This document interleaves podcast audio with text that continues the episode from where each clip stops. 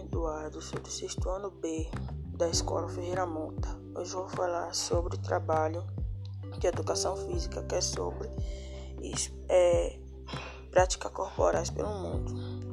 O downhill é uma forma de ciclismo que consiste em descer mais rapidamente possível dado percurso, uma modalidade do mountain bike nascida na Califórnia na segunda metade da década de 1970 em Portugal. A modalidade teve suas origens no Porto. Desde então, tem sido expandido a todo o país.